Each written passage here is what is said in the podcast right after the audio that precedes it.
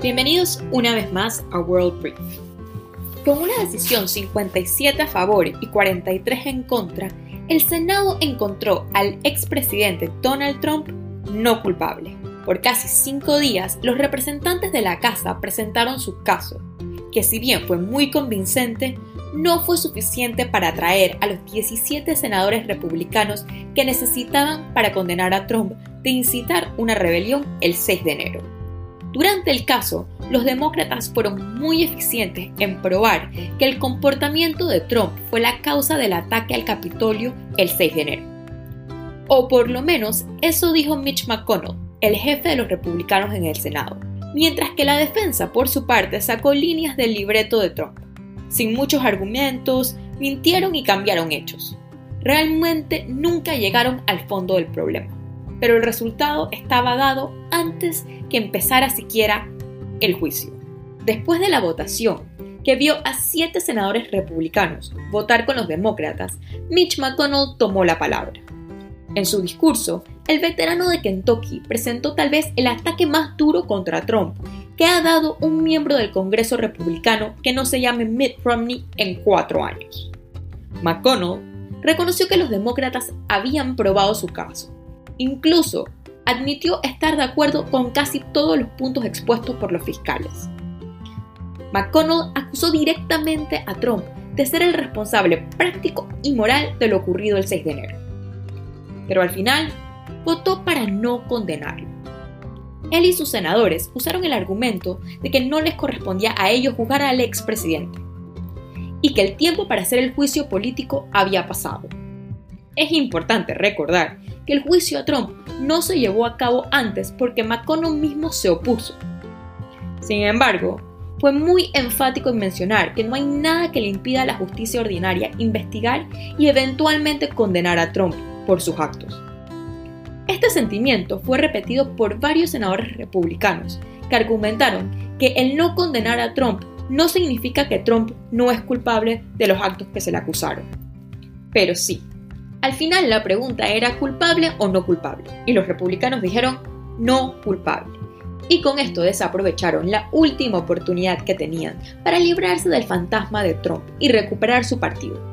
Entonces, con esto debemos hacernos una pregunta. ¿Cuál es el futuro del partido de Lincoln?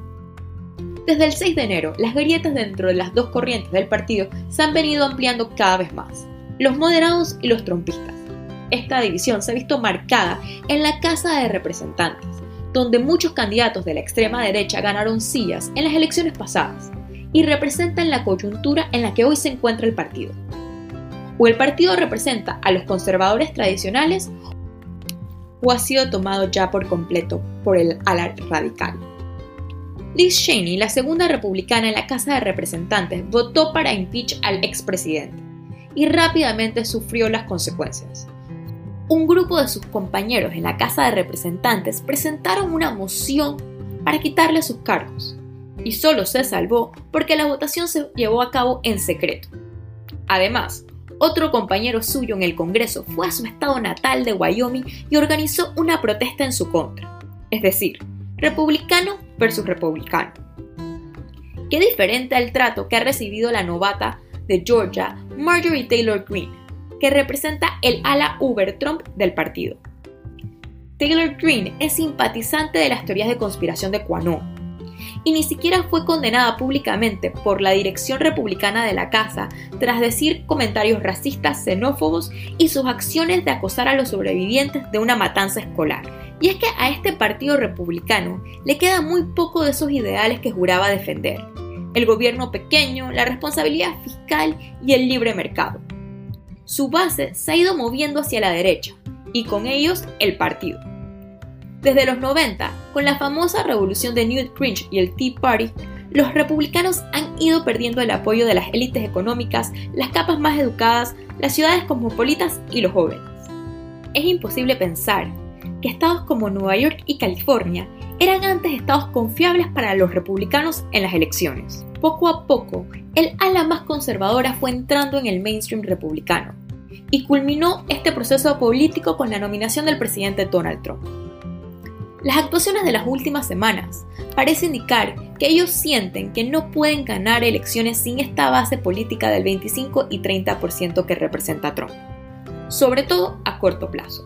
Por ejemplo, Kevin McCarthy, el líder republicano en la Casa de Representantes, fue muy crítico del presidente Trump justo después de lo que ocurrió el 6 de enero. Pero esto le duró muy poco. Las encuestas hablaron y McCarthy, que tiene ambiciones de arrebatarle la mayoría a los demócratas en las elecciones del 2022, no solo volvió a defender al presidente, sino que fue a visitarlo a su casa de Mar-a-Lago en Florida, en una especie de peregrinaje para congraciarse con el exmandatario. Para él está clarísimo, no hay posibilidad de una elección exitosa sin Trump. Tal vez para Mitch McConnell y sus senadores esto no está tan claro.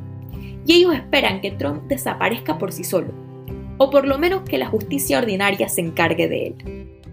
Trump tiene investigaciones abiertas en diversos estados que van desde interferir en las elecciones hasta corrupción.